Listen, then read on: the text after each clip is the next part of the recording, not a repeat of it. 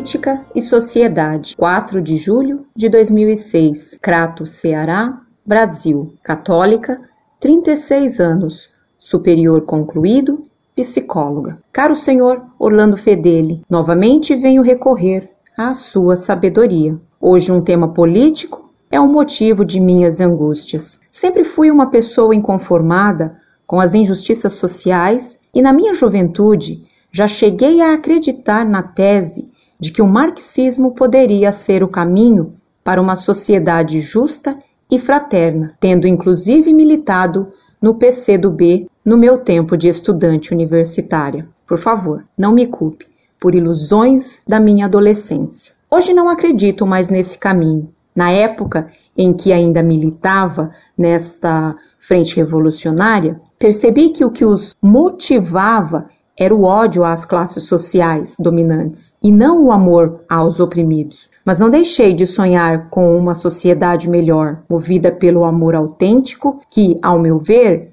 não pode tolerar que pessoas vivam em condições subhumanas, passando fome e toda sorte de privações. Em minhas escolhas políticas, continuei optando pelas propostas que defendem uma melhor distribuição das riquezas, não a igualdade, simplesmente a diminuição da diferença entre os extremamente ricos e os extremamente miseráveis. Mas hoje li uma resposta do Senhor ao jovem Márcio, na qual afirma que nenhum partido político é recomendável. Todos eles estão dominados pelos inimigos de Deus. Aliás, o próprio conceito de partido é ruim. Então pergunto: qual atitude devemos ter como católicos? Nos omitirmos da participação política? A omissão, neste caso, não é também um pecado? Será que nós, como católicos, não temos por dever de consciência tentar diminuir o mal deste sistema econômico que enriquece mais aos ricos e relega aos pobres à fome e ao abandono? Por favor, me ajude mais uma vez. Tenho rezado pelo Senhor e lhe sou grata por tudo que já fez por mim. Que Deus proteja sempre seu bom combate. Agradecida. Muito prezada doutora, salve Maria. Sua carta me comoveu. Dou graças a Deus por sua conversão e espero ajudá-la no que me for possível. Como deixar de agradecer também suas orações por mim? Deus lhe pague, porque se a conversão de alguém causa mais alegria no céu do que a perseverança dos justos, como não devem ser poderosas suas orações diante de Deus, que se alegra infinitamente com a sua conversão? Claro que a omissão diante dos males que afligem a nossa sociedade é um pecado. O problema é que defender partidos políticos não traz a solução. A senhora deve ter percebido como os partidos são intercomunicantes. Ainda nesta semana, a revista Veja publica uma entrevista de uma professora de filosofia de pensamento marxista também, que afirma que o PSDB e o PT são primos irmãos. Digo eu, eles são gêmeos dialéticos. Fernando Henrique estava presente na fundação do PT, num rico colégio de freiras, num bairro bem burguês de São Paulo, onde confortavelmente mora. Aliás, o marxista Fernando Henrique. Hoje, ele se queixa que Lula cacareja chocando ovos alheios. Os ovos marxistas que ele botou junto aos ovos vermelhinhos postos pelos generais que se diziam anticomunistas e que fizeram o INCRA e a estatização da economia brasileira. Não é à toa que vemos hoje o burguesíssimo e gordo Delfim Neto apoiando Lula e o PT. E até o Maluf mandou votar em Lula na última eleição.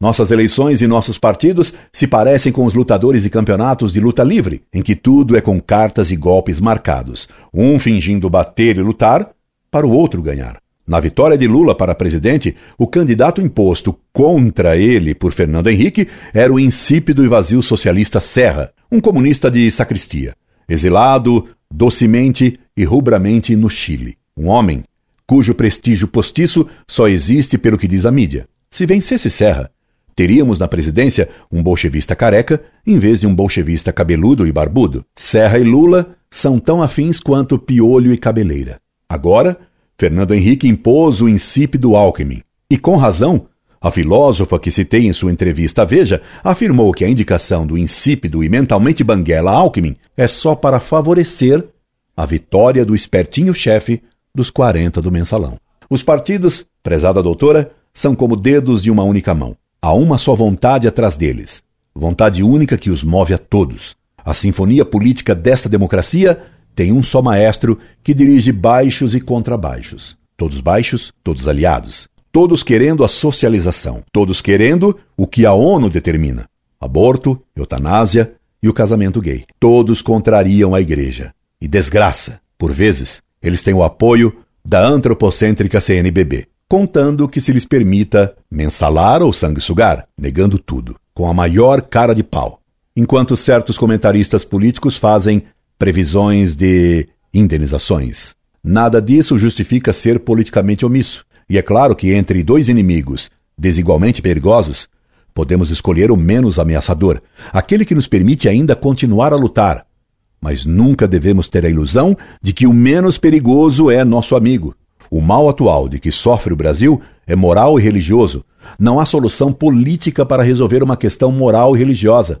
Aliás, estamos numa decadência terminal. Um ex-petista, Cristóvão Buarque, declarou outro dia que teme pela sobrevivência do sistema democrático caso Lula ganhe a eleição com grande votação e poucos deputados. Evo Morales está ensinando a ele como tomar o poder por meio plebiscitário. E caso não dê pelo plebiscito, o MST e o PCC estão aí para tomar o poder.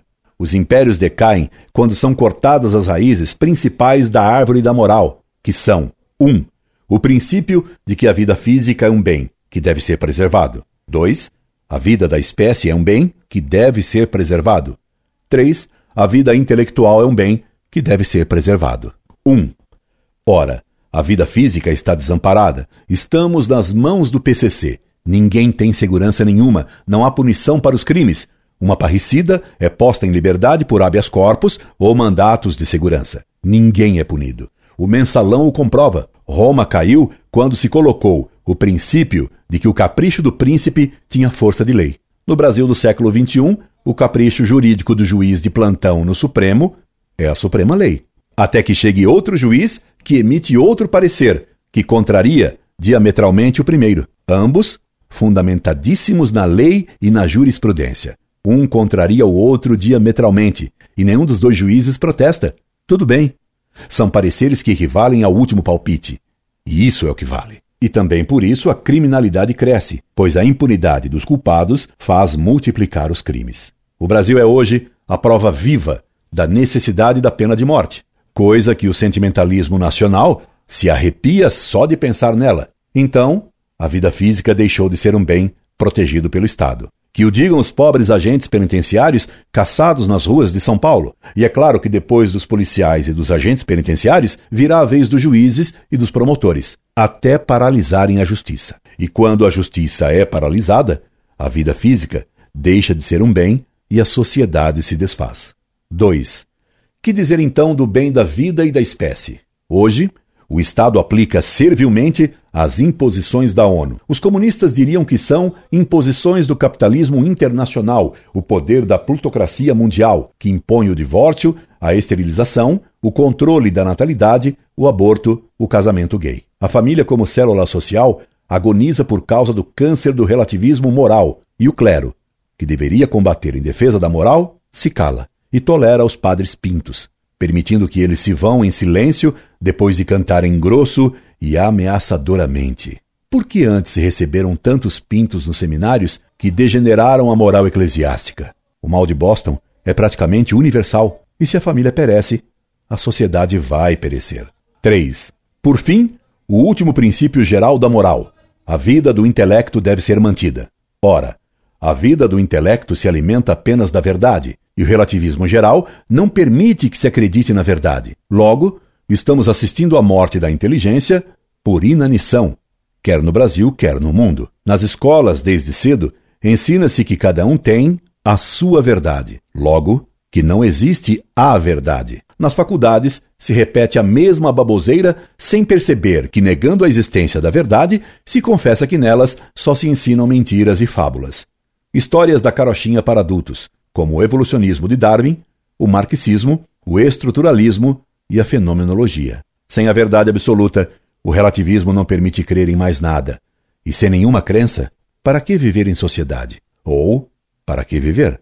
Desse modo, não é só por considerações políticas de um Cristóvão Buarque ou de uma arguta professora de filosofia, dando entrevista à Veja, que se percebe no horizonte uma crise enorme. O triunfo de Lula nas próximas eleições, depois do imenso escândalo e da corrupção que ele e o PT promoveram, ele de nada sabia, é claro, será o sinal de que a sociedade brasileira já não se importa nem com valores morais, nem com a verdade, nem com a família, nem com a dignidade, nem com a ignorância de botiquim ovante entronizada nos mais altos postos do Estado. O que importa é que a Copa do Mundo é nossa. Panem et circenses, reclamavam os romanos da decadência. Aí chegaram os bárbaros. Nós nos satisfazemos só com os circenses. Botequinesco. Está chegando o PCC. E parece que nem a Copa do Mundo ficou nossa, nem o futebol consolou o Brasil. Como então um católico não se omite? Não é entrando no jogo de cartas marcadas da política que alcançaremos a vitória. Como católicos, devemos defender a verdade e a lei de Deus acima de tudo, combatendo com as armas que tivermos: um jornalzinho, uma cátedra, um site na internet, um conselho a um cliente e etc. É evidente que só isso não trará vitória, mas ajudará. A luta não é restrita ao Brasil, ela é universal. E quem capitaneia a luta dos católicos contra a tirania do relativismo é o Papa, Graças a Deus, temos um Papa que não busca os holofotes, um Papa que não teme a mídia. Ele tem dito um não rotundo e forte às forças internacionais que querem destruir toda a ordem social. Ele tem prometido tomar as medidas mais profundas para restabelecer o culto a Deus como ele deve ser, com a missa de sempre. Ele tem prometido enfrentar os lobos e varrer os seminários. Por tudo isso, o Papa Bento XVI é hoje o alvo primeiro de todo o ódio mundial das forças anticatólicas. Cerremos fileiras com o Papa. Com ele, defendamos a verdade que é Cristo Deus e sua santa lei. Com ele, estejamos prontos ao martírio, se preciso for. Essa será a hora de não sermos omissos. Um dia, talvez, tenhamos que testemunhar a Cristo e a Igreja com o nosso sangue. E isso será verdadeiro. E isso será bom. E isso será belo. É do sangue dos mártires que renasce a Igreja. Morramos pela fé para que a Igreja possa renascer. Lutemos e morramos com o Papa, bradando sempre: Viva o Papa! Levado pelo entusiasmo, por correta ira e pelo zelo, estendi-me demais, talvez cansando-a. Espero pelo menos ter lhe dado uma resposta cabível. Certamente lhe procurei dar a resposta amiga de um professor que a admira pela sua carta e ainda muito mais pela sua conversão heróica. Deus aguarde e a faça minha amiga para sempre. Incorde Jesus Semper, Orlando Fedeli.